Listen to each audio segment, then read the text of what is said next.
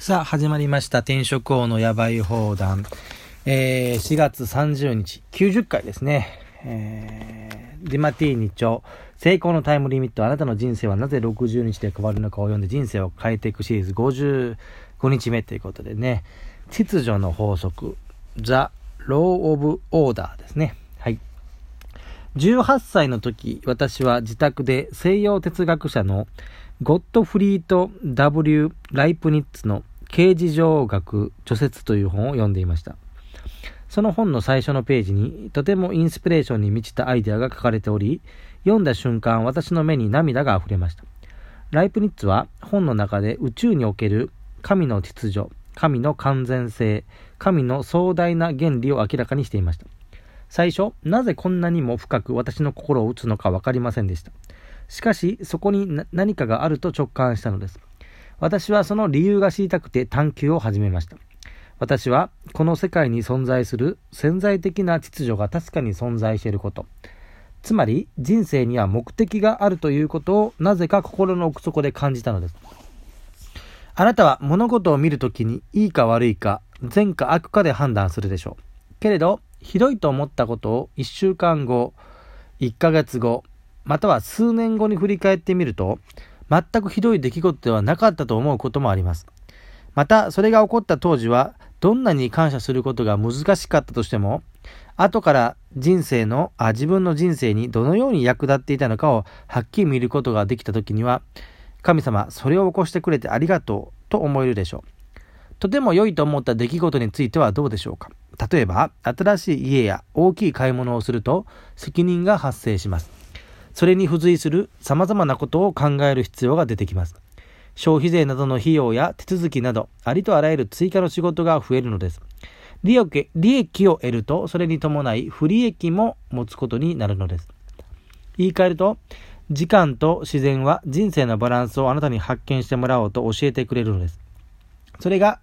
ライプニッツが雄弁に語った隠れた神の秩序です。ごくわずかな人々だけがこの真実を把握していて、真実を把握している人だけが人生のマスターとなれるのです。大抵の人は状況によって振り子のようにこれはひどいと嘆いたり、これはいいと喜びの声を上げます。どちらも人生に流れる本来の美しさに気づかず、受動的に環境の犠牲者で居続けます。なぜ全てが秩序の中に存在するという発見を数日、数週間、数ヶ月も待たなくてはいけないのでしょうか？なぜ長い年月を待つことなく英知を獲得しようとしないのでしょうか？ある出来事に非常に恐ろしいとレッテルを貼ったその瞬間にメリットを探してください。ある出来事をとても良いと思ったその瞬間にデメリットを見てください。あなたの知覚がバランスを見出した時に幻想を消滅することができます。そして真実に対してハートを開いてください。愛はどこにでも存在し、すべての中に存在します。ひどいとかとても良いという中で生きるのではなく、善悪を超越した中心で生きるというのはどうでしょう。秩序の法則という真実はニュートラルな出来事であるすべての経験の中に存在します。すべてがバランスを見出すチャンスです。あなたが何を知覚しようとも、いつでもバランスを見出しましょう。すると、あなたは秩序を発見するでしょう。そしてあなたの人生がもっと驚くべきものになるでしょう。アファメーション。すべての経験がバランスを見出す機会になります。私はすべてのものの中に愛の光を見ることができます。人生の隠された秩序を見るとき、私のハートは愛の中で開かれます。ということでね、まあ、今日はその神様のお話が出てまいりますけどね。まあ、基本的にはちょっと僕は今現在ね、ちょっと無神論者ですからね、まあちょっとここに書いてあることは、まあちょっと、何なんですかね、100%賛同するっていうのはちょっと難しいかなというのはありますけれども、まあ、ただ、あれですよね。あのまあ、家福は、あざなえる生のごとしと言いますからね。えー、だから、と、意味が合ってるかどうかちょっと100%の自信はないですけどね。まあ、その瞬間にね、あの幸せだなと思ったことがね、ちょっと後になってみたらね、えー、不幸だってことは当然ありえますよね。えー、まあ、例えば、結婚とかもそうですよね。え、まあ結婚するっていうのはやっぱりお互いやっぱり、まあ僕は結婚した経験ないですけれども、あの、ラブラブな状態で結婚をするわけなんですけど、でもその後離婚する人がいるわけですからね。えーそうするとどうですか？もう離婚する時っていうのはやっぱりお互いねその 結婚した時のなんか好きっていう気持ちは当然消えていってるわけで中には憎しみ合ってる場合もありますよね。だから本当にこんな人だと思わなかったっていうようなことは、まあ、これはまず結婚に限らず交際でもそうですよね。うんまあ、だから僕なんかはだから転職王ですから、それで言うとまあ、仕事なんかはそうですよね。だからやっぱ入る前はやっぱりちょっと期待を抱いてやっぱり入るわけですよね。やりたくないなっていうところに面接には行きませんからね。入る前はちょっと期待を抱いていくと。まあ、ところが、あの、入ってみたら、ちょっと、あの、違ったってことはありますし、まあ、例えば、入った瞬間はね、あの、すごくいい雰囲気の会社だったけれども、まあ、途中で業績が悪くなって雰囲気が悪くなったりとかね、えー、あるいは上上司が変わって、えー あの、突然雰囲気が悪くなったりとかね、ありますよね。えー、例えば今なんかコロナですよね。だから、それで言うと、飲食店、えー、とか、美容院とか、その、なんですか？やっぱ店舗が多い店舗ほど今苦しんでるわけじゃないですか。ね、あの、営業できなくても、あの、家賃だけはかかるわけですから、ね、っていうことになってきますから。うん、だから、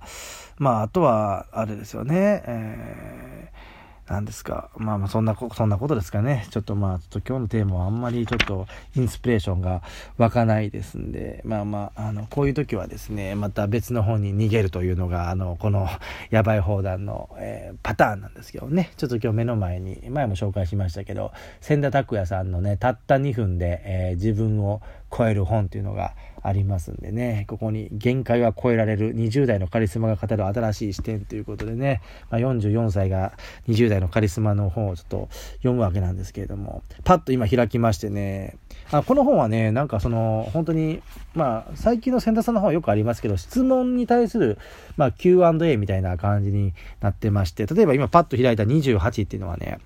年収400万に満足できない君へというメッセージですね、えー、年収400万を1000万にするより3000万にする方が簡単だっていうふうに書いてありましてまあまあ年収400万円のサラリーマンの方っていうのはもう探せば5万といるわけなんですけどもね、まあ、それがまあ1000万となると極端にねやっぱり数は減りましてですね。でそれにもかかわらず3000万にする方が簡単だっていうふうにまあ書いてあるわけなんですけどね。うん。えー、冒頭で、えー、世の中のほとんどのサラリーマンが年収1000万を目指していると。